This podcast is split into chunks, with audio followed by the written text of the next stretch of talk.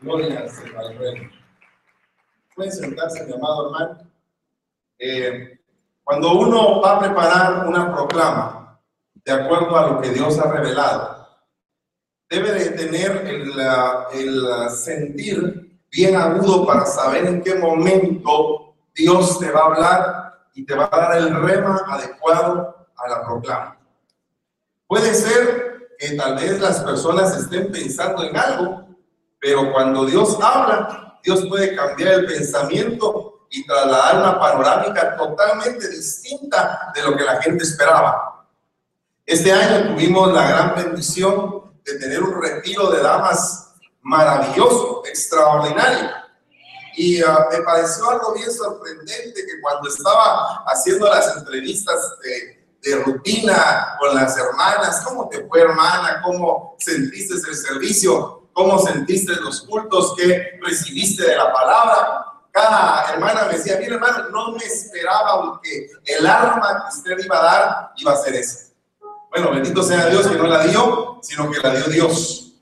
Pero todas las hermanas pensaban que iban a obtener una espada o un escudo o tal vez iban a, a tener una armadura poderosa. Y la realidad es que el Señor cambió y les dijo que el poder más grande que una mujer tiene es la miel en su boca. Y entonces les pusimos el ejemplo de la reina Esther, de cómo la reina Esther con esa palabra tan dulce convenció al rey y con, esa, con ese convencimiento que le hizo, logró alcanzar el favor para que se salvaran todas aquellas vidas que estaban condenadas a muerte. O sea que el Señor realizó en Esther una proeza que no pudo realizar el rey Saúl, porque el rey Saúl le había ordenado el Señor que matara a todos los amanecitas, sin embargo, el rey desobedeció y 400 años, poco más o menos después, viene y se levanta un descendiente de Agar y entonces ese hombre amante declara una sentencia de muerte en venganza por todo su pueblo. Y la reina Esther, que curiosamente era de la tribu de Benjamín, al igual que el rey Saúl, se levanta a una mujer y se pone al frente y decide convencer al rey con un arma muy poderosa, que es su boca, la miel que destila su boca. Y el rey le decía, hasta la mitad del reino te voy a dar no tienes que invitarme a ningún banquete. Ya tienes la mitad del reino sin el banquete. Sin embargo, esa mujer no le bastó que ya tenía la mitad del reino, sino que le dio la invitación varias veces al rey para que él estuviera en su banquete. Qué interesante esa, esa, gran, esa gran proeza que hizo la reina Esther. En la medida que nos damos cuenta de cada una de las proezas que hicieron aquellos hombres y aquellas mujeres del Antiguo Testamento, no es más que pensar que Dios los envió para un propósito específico. O sea que Dios hace envíos y cuando esos envíos se ejecutan, se logra el propósito de Dios. Y entonces el día de hoy yo quiero hablar en esta proclama profética del ministerio encargado de poder enviar a los demás ministerios ¿Por qué creo esto? Porque yo creo que ha llegado el tiempo en el cual en las iglesias que estoy cubriendo hay hijos que están maduros, que de un momento a otro el Señor va a lanzar un llamado para ellos y se va a multiplicar el número de iglesias que hay. Creo que la meta no es tener una gran iglesia, sino que la meta es diseminar la semilla, esparcirla como que son esporas, para que en un punto, en otro punto, en otro punto se levanten diferentes tipos de obras y que lo que se manifieste como prosperidad sea el alcanzar almas en diferentes ciudades. O sea, no solo una ciudad, sino que en diferentes ciudades. En cada lugar hay estrategias distintas de acuerdo a cómo es que Dios nos da las estrategias. Pero la estrategia que Dios envió para este lugar y me la reveló hace 12 años ya, es que tenemos que tener un grupo de iglesias, montones de iglesias por todos lados, pequeñitas tal vez, pero que tengan la bendición de recibir la palabra y de entregar la palabra, de recibir el rema y de esparcir el rema que Dios está entregando. Porque ese es el final de los tiempos.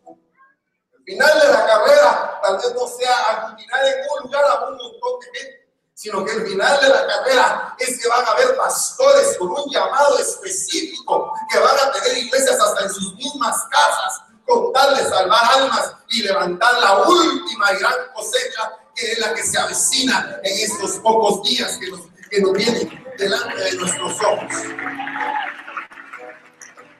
Y es por eso que yo quiero en este momento bendecir los lobos de aquellos que estén dispuestos a tener hijos, a engendrar hijos espirituales, a que los hijos no se queden encarcelados en casa, sino que llegue el momento en que los hijos sean lanzados, pero que también sean hijos que aprendan a ser corregidos, que aprendan a ser sujetos, que, como decía el hermano Josué, que sean fieles en la casa.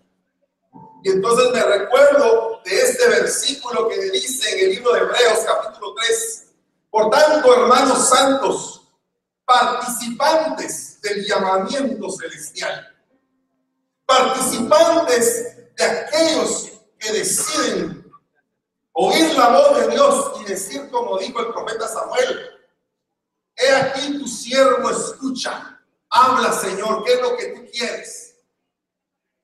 Ese es el tipo de siervos que estamos buscando participantes del llamamiento celestial. ¿Y cuál es el llamamiento celestial si no es aquel que el Padre le hizo al Hijo? Él lanzó un llamamiento y dijo, ¿quién irá por esa gente? Y el Señor dijo, heme aquí, Señor, envíame a mí. Él fue el primero que recibió el llamamiento celestial.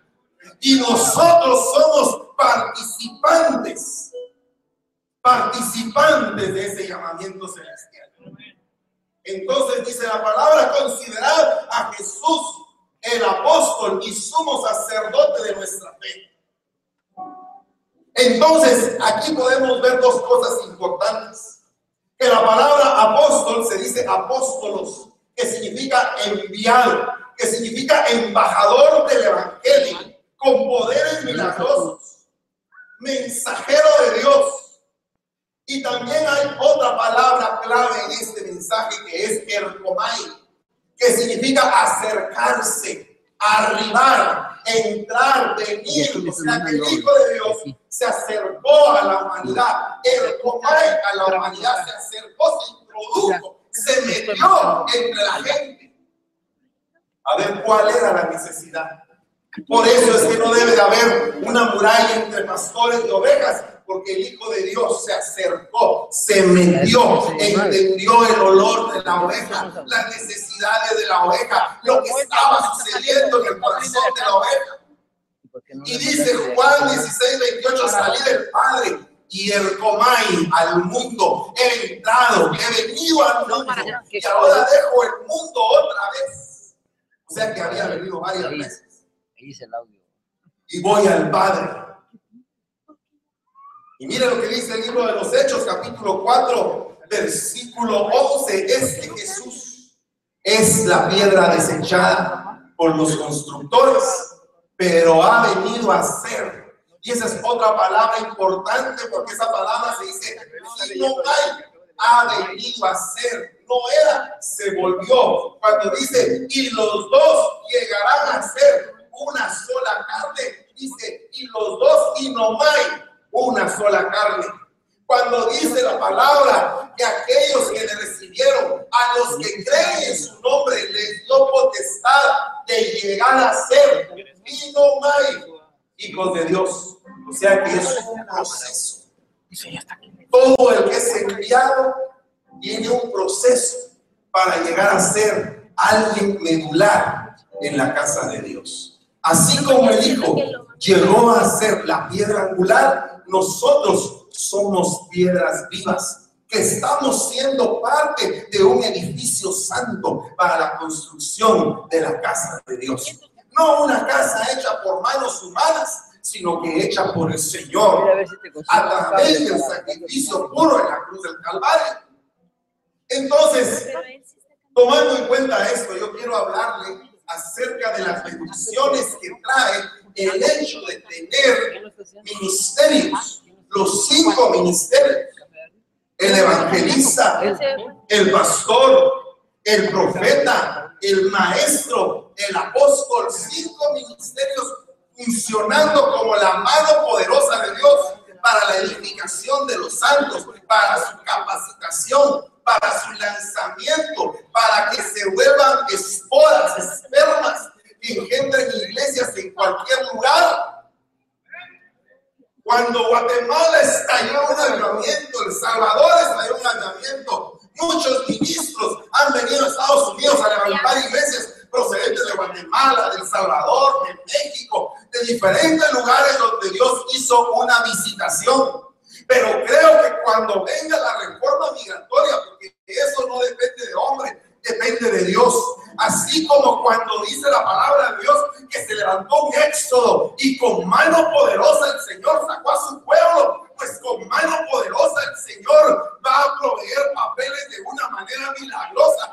Si así tiene que hacer para que este país tenga un colapso y el colapso nos permita tener papeles, pues el Señor hace cualquier cosa con de bendecir a su pueblo, porque a Él no lo detiene hombre alguno, ni a Él se le enfrenta hombre alguno, ni ejército alguno, porque Él es Dios. Y cuando Él decide, ha llegado el tiempo de la libertad a mi pueblo, es porque esa libertad se va a dar. Y definitivamente yo lo que creo es que nosotros que hemos estado en este lugar, recibiendo diferentes tipos de contaminaciones, y también rechazándolas, reprendiéndolas, tomando autoridad sobre ellas y llevando la buena batalla. También nosotros cuando salgamos de este lugar vamos a ir a impactar naciones, vamos a ir a impactar reinos. ¿Sabe por qué? Porque nosotros somos aquellos que fuimos formados en el desierto. No fuimos formados en libertad, fuimos formados en la cautividad, pero cuando la cautividad se rompa, seremos libres. Y entonces estaremos predicando la palabra en diferentes lugares y se cumplirá lo que les estoy diciendo en esta noche que habrán esporas, espermas de Dios que van a ser lanzados a diferentes naciones y que están siendo formados en este tiempo en la cautividad. Dice, porque no he venido a llamar a justos, sino a pecadores. He venido a salvar lo que se había perdido y entonces empiezo a entender el propósito de Cristo en la tierra. Él ha venido a salvar a llamar a gente pecadora, a gente que no se merece el llamado, a esos llamó, a gente que no se merecía un favor, a esos favoreció, a esos que no se merecían la bendición, a esos fueron los que él bendijo, aquellos que los tenían menospreciados, a esos exaltó, al que lo tenían humillado, a ese levantó y lo puso, le puso sus pies sobre la roca ese es Dios Todopoderoso. Y entonces yo quiero hablarles del abundante. Diga conmigo la palabra abundante. Abundante misericordia de Dios. Cuando hablamos de prosperidad, la gente empieza muchas veces a pensar en cuántos billetes Dios le va a dar este año en cuántos carros van a venir, en cuántas casas van a venir. Pero yo no le estoy hablando de esa prosperidad. La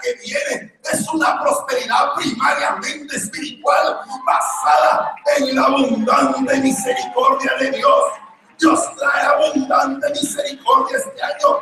Si habías experimentado la misericordia, este año viene a super abundante misericordia.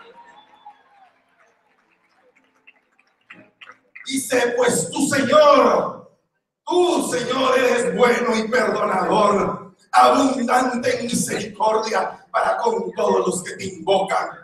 Oh Israel, espera en el Señor, porque en el Señor hay misericordia y en Él ya conmigo abundante, abundante redención, abundante salvación. Este año que viene, si este año hemos cosechado almas, por el manto de misericordia. El otro año vamos a cosechar abundantes almas, abundantes, abundante pesca. Las iglesias tienen que llenarse. Y usted dirá, hermano, terminé el año, tenía 10 ovejas, ahora solamente tengo 20. esperaba? Creció un 100%. Y todavía se está quejando. Dele gracias a Dios. Y al Señor gracias. Pero es que, es que vinieron 10 y se fueron 10. Me quedaron 10, pero se fueron los 10 que no lo querían. Y ahora estos lo aman, lo ayudan, lo bendicen. Aquellos no ofrendaban, estos se ofrendan. Y alguien dirá, ¿a usted le interesa la ofrenda? Pastor, sí me interesa la ofrenda, porque la ofrenda refleja dos cosas importantes. El amor que el pueblo le tiene a su Dios, primeramente. Cuando un pueblo ofrenda y diezma, no es porque amen al pastor, es porque aman a Dios primeramente. Y segundo, porque creen en la obra que el pastor está haciendo y están apoyando para que esa obra se Como que tiene algo que lo hace chiflar. No sé si todos ofrendaron en esta noche. Mas los humildes, dice la palabra, poseerán la tierra y se deleitarán en abundante prosperidad. Yo te digo proféticamente en esta noche, si tú has sido de esos que han pasado humillación, de esos que han estado pasando por problemas, yo te estoy diciendo, viene abundante, abundante prosperidad, abundante prosperidad. Entonces pasó el Señor por delante de él e hizo una proclama.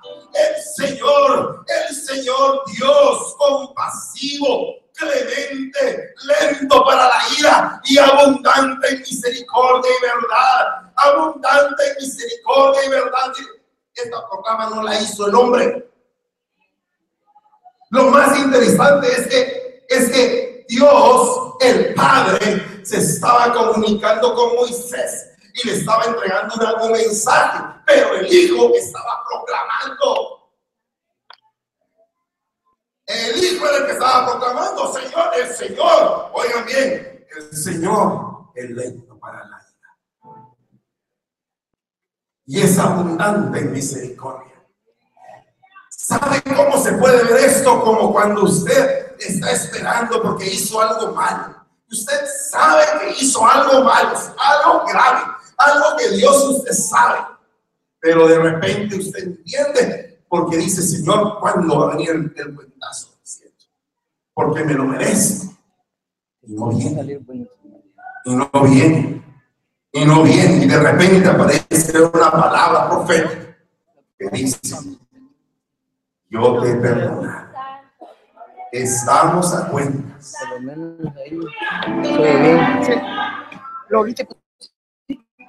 Eso es abundante, abundante misericordia. Misterio evangelístico que viene y no está condenando a la gente, sino que está diciéndole, el Señor es lenta, pero no va a tener por inocente al culpable, pero es lento para la ira. O sea que lo que te va a decir es, tú eres culpable, bien lo sabes, sí Señor, soy culpable, pero sabes una cosa, dice el Señor, soy lento para la ira, abundante en misericordia, y los diez mil talentos que me debes, te los perdono. Ahora ve y perdona al que te debe a ti también.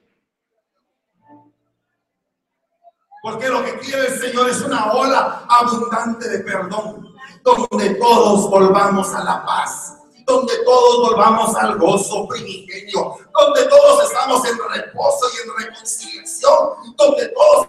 unidad. Ese es la abundante misericordia de Dios. ¿Usted es mensajero de Dios? Participante del llamamiento celestial. Participe de la abundante misericordia de Dios y perdone al que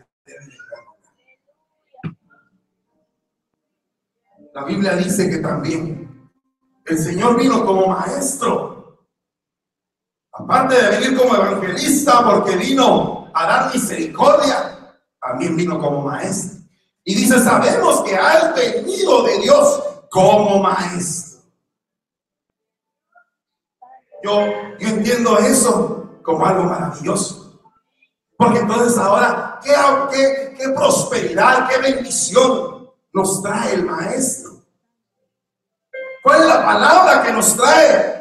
Oír la palabra del Señor. Esa es otra proclama que está en el libro de Isaías, capítulo 66, versículo 5. Dice, vosotros que tembláis ante su palabra. Pero yo no te puedo hablar de los que tiemblan ante su palabra cuando están santos, cuando no han cometido errores, cuando no han cometido pecados, cuando están limpios. No, no, yo le voy a hablar de aquellos que cometieron un pecado y que saben que es pecado porque tiemblan ante la palabra, porque la palabra dice que es pecado lo que has estado haciendo. Y entonces la palabra dice, y tú tiemblas y le dices al Señor, Señor, pero ¿cómo puedo yo mantenerme así, Señor? No puedo porque tiemblo ante tu palabra. Quiero agradarte. Quiero bendecirte, quiero glorificar tu nombre, quiero estar en tu hablar como hablaba, quiero orar como oraba antes, quiero adorarte como adoraba antes, quiero entrar en tu presencia como estaba antes pero ahora lo quiero mejor. Y dice, vuestros hermanos que os aborrecen, que os excluyen por causa de mi nombre, han dicho, sea el Señor glorificado, para que veamos nuestra, nuestra alegría, pero ellos serán avergonzados. Voz de estruendo viene de la ciudad, una voz sale de amigos pero vean lo que dice acá. Alegrados con Jerusalén, regocijados por ella, todos los que la amáis, rebosad de júbilo con ella, todos los que por ella hacéis duelo, para que maméis y os hacéis del pecho de su consolación, para que chupéis y os deleitéis de su seno abundante. Cuando una persona ha pasado pruebas, y pruebas y pruebas, va formando un seno abundante, un pecho abundante que puede dar leche, no basada solo en la teoría, sino que basada en la práctica, basada en el rema que Dios le ha enseñado en medio de la tribulación. Por eso es que le dijeron a Pedro, cuando te levantes, ve y consuela a tus hermanos ¿Por qué consuela a tus hermanos? Porque previamente él se había dado cuenta que no tenía ni la menor capacidad humana para poder enfrentarse a las potestades que estaban en ese día presentes, señalando que él era parte de los que andaban con Jesús. Cuando él cayó, se dio cuenta y dijo, me toca cambiar mi manera de ser. Ya no voy a ser como un diótrefe que quiere ser el primero de todos los apóstoles, que quiere ser el más prominente, que quiere ser el que está hablando, sino que voy a sazonar mis palabras. Las voy a, le voy a pedir al Señor que las madure y que aprenda yo a hablar para hacer consuelo a aquellos que lo necesitan. Y alguien diría, hermano, y entonces Pedro cambió, no cambió tan fácilmente. Porque cuando llegó a la casa de Cornelio, dijo, tú sabes, Cornelio, cuán inmundo es que yo venga a tu casa. Y eso que ya, estaba consolando. O sea, ¿cómo sería antes? Pero ya cuando es un Pedro más viejo, dice, hijitos míos, ya el viejo ya he cansado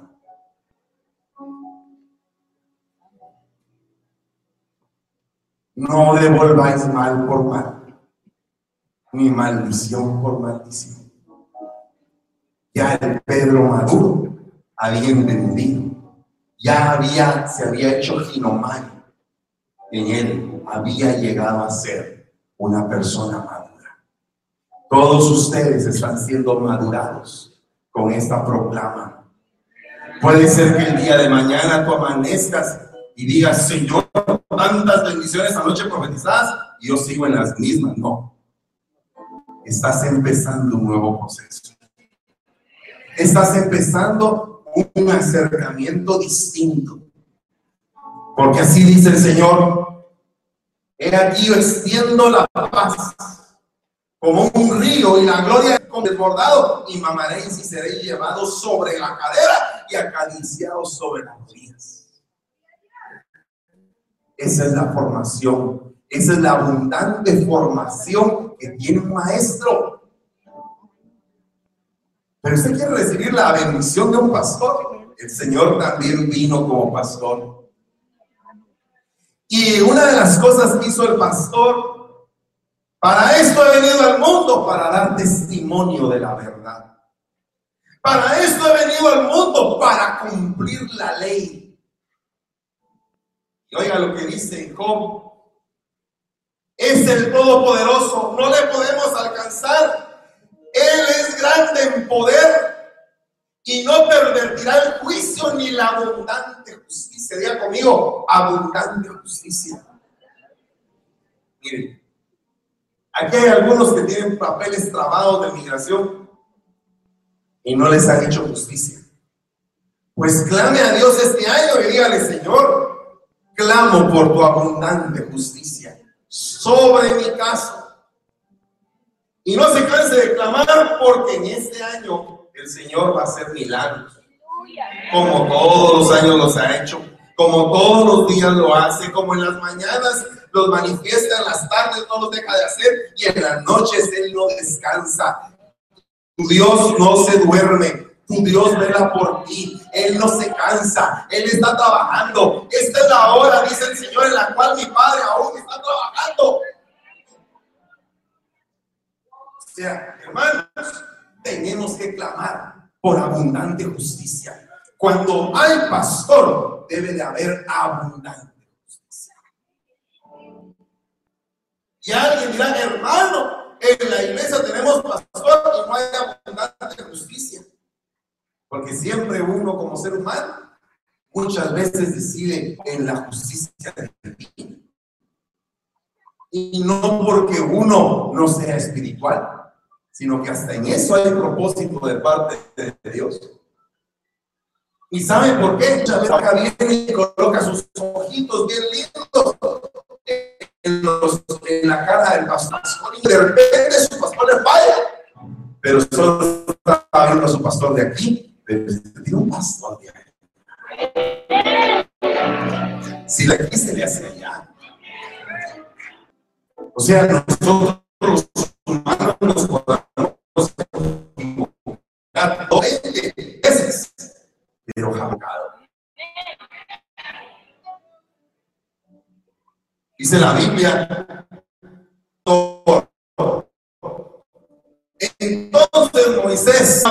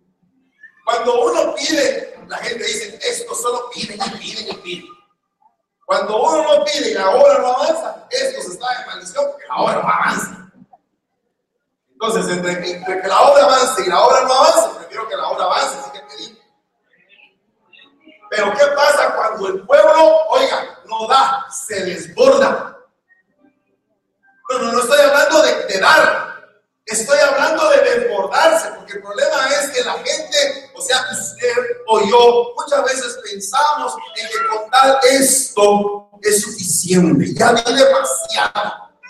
Y entonces estamos viendo cuánto dejamos de dar y no cuánto podemos sumar a lo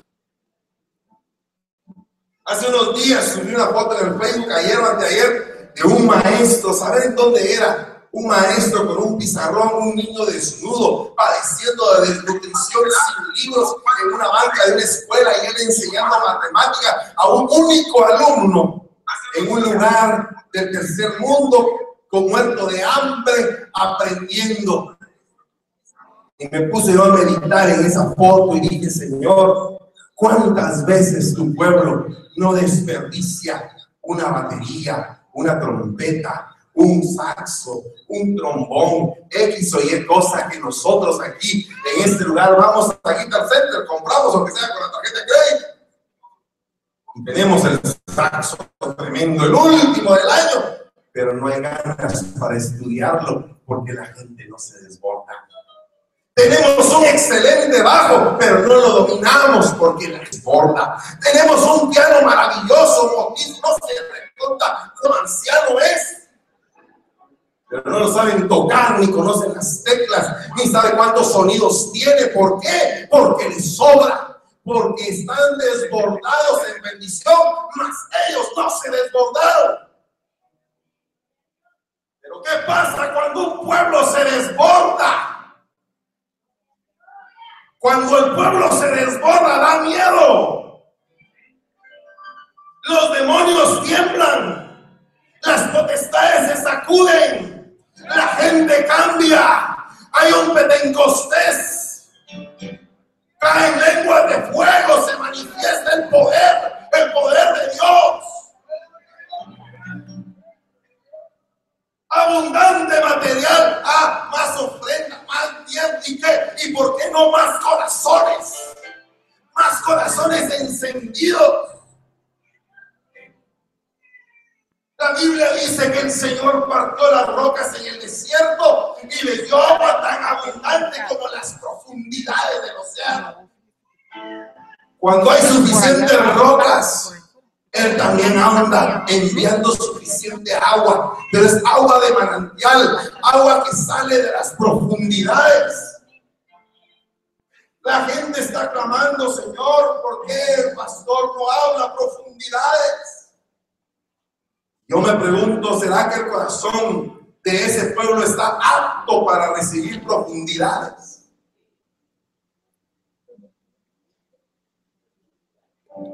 Porque esto es una comunión entre ambos. Tú das, Él te da. Tú vuelves a dar, Él te vuelve a dar. Tú sigues dando y Él te va a dar más. Sobreabundarás en dar, Él sobreabundará en enviarte bendiciones. Hace un momento estaba yo hablando con un hermano que ha sido de la gente más dadivosa que conozco y me dice allá en el rancho Papa, estoy terminando de, de soldar unas cosas allá. ¿Sabe por qué se lo digo? Me dice, porque ya recibí lo que fui a dar. Pero lo dio con ganas. Lo dio como que está trabajando para el patrón que tiene la tierra y más se desbordó. Mire, hermano, él sale a las 4 de la tarde de, su trabajo, 4 y media o 5. A las 5 agarra para el rancho con todo ese tráfico. Se tarda donde llegar. Trabajan 3 o 4 horas allá. Se regresa de madrugada. Y la esposa me dice que ustedes quedaron todavía. Nada de que la esposa protesta. Solo iglesias Solo metido en la iglesia vivís. Fanático. En cambio, ¿qué hace la mujer? Lo espera. Mire, papá me dice, he estado desvelada porque he estado esperando a mi marido. ¿Y para qué lo esperará? Para decirle, hola, ya veniste, vamos a dormir. No, imagino que lo a esperar para prepararle su comida.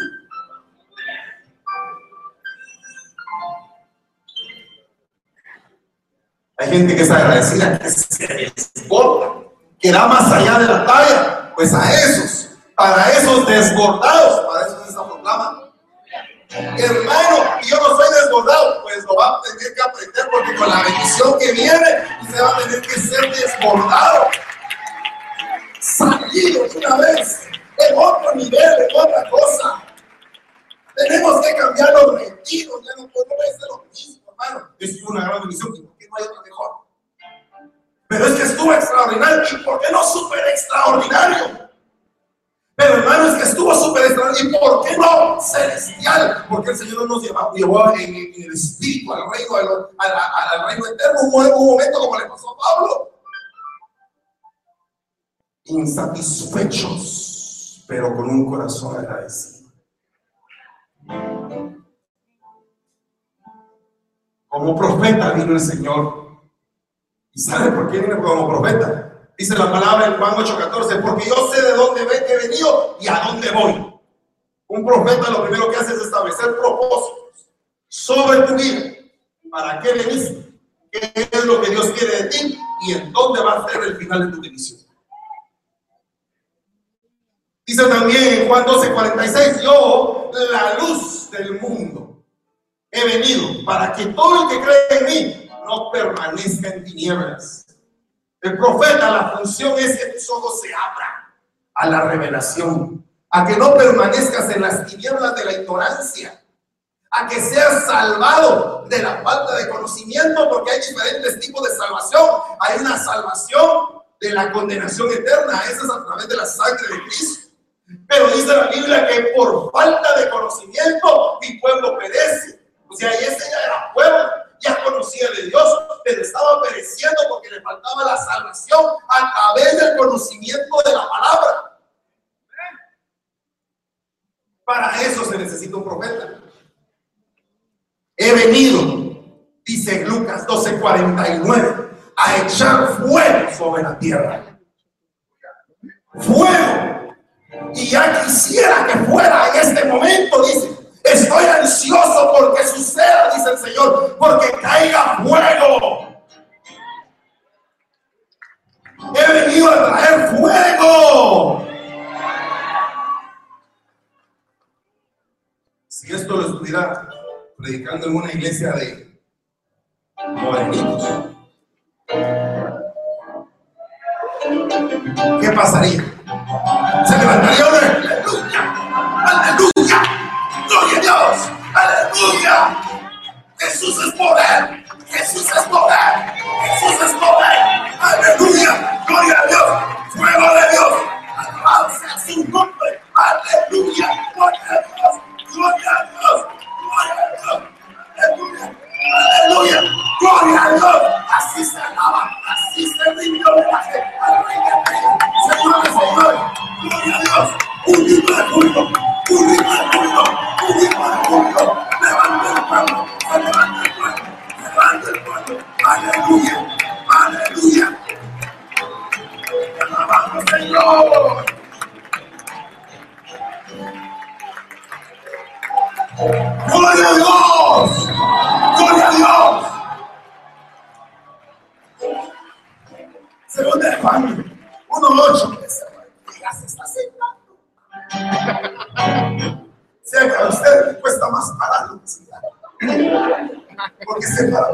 por lo que yo te digo, no por lo que el espíritu le hace sentir.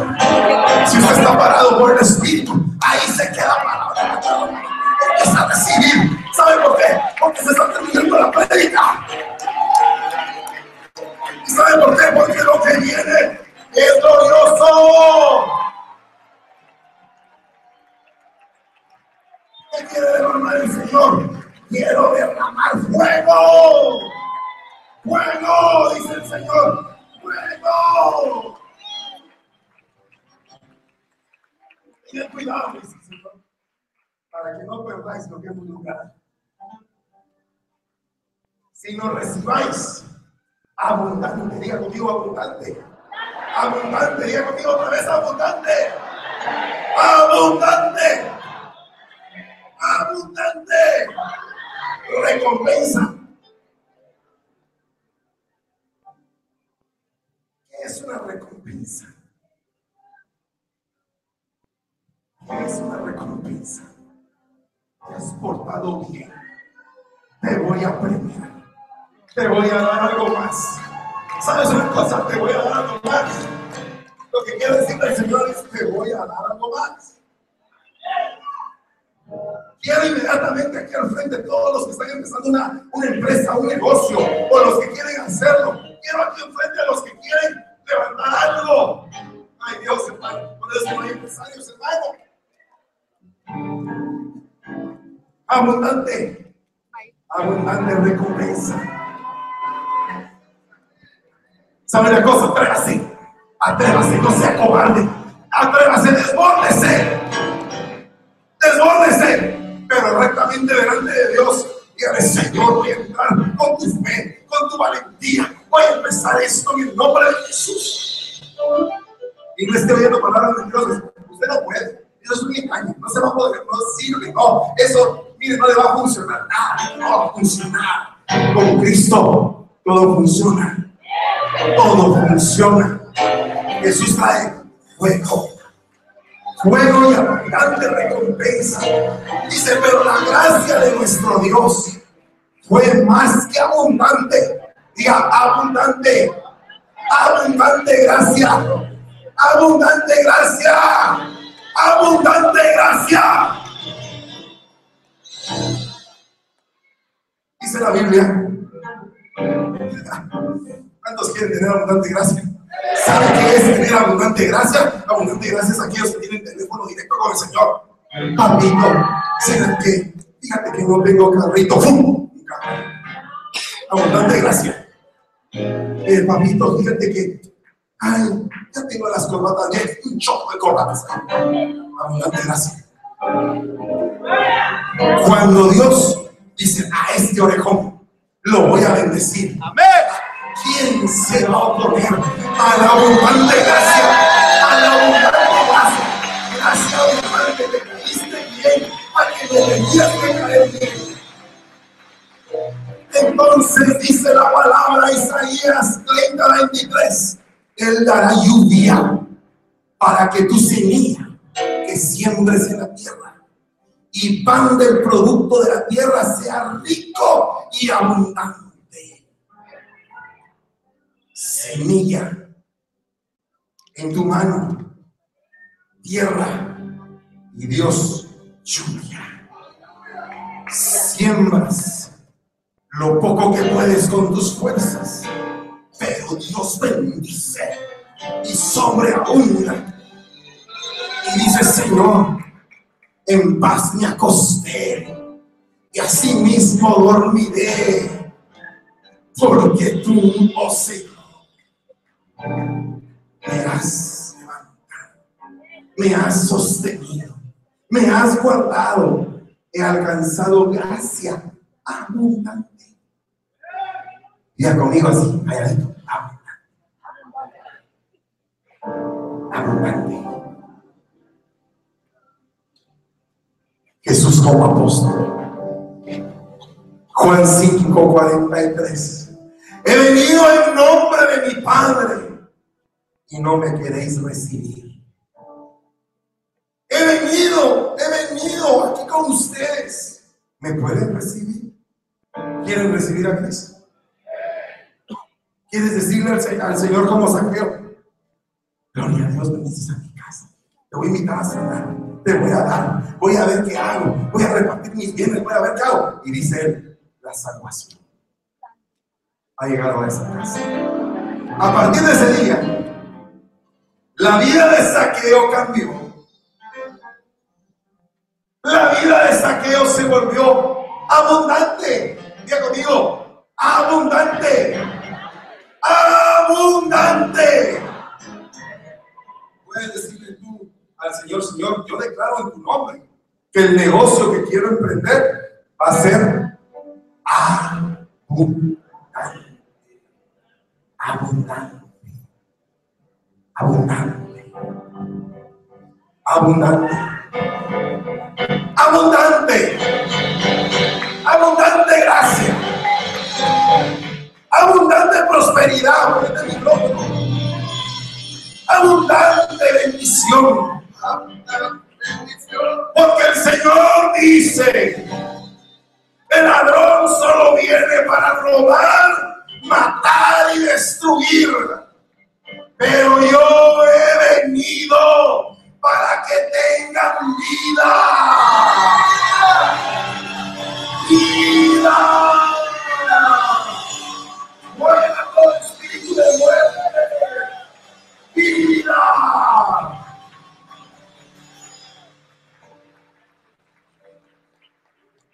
No me está funcionando, me quiero matar. ¡Viva! Estoy decepcionado, ya no quiero vivir.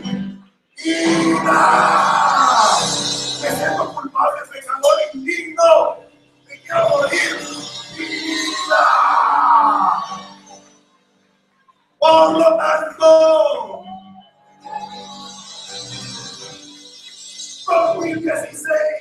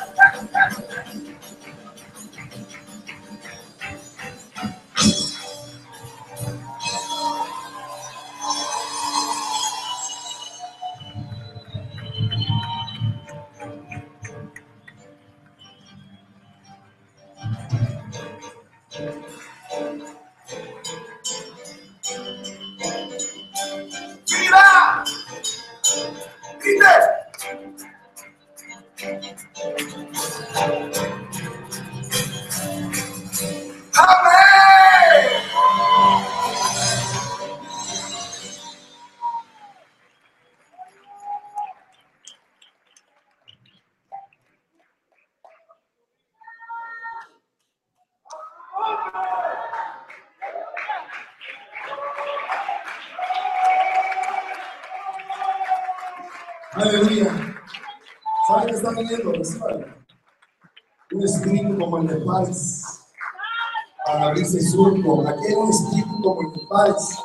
Proféticamente se lo digo. Todos los que están emprendiendo algo, levanten las manos. Oye, yo recibo un espíritu como el de paz. Para abrirme surco y recibirme bendición. Para recibir mi bendición. En el nombre de Jesús. ¿Ya está listo el audio? En el nombre de Jesús.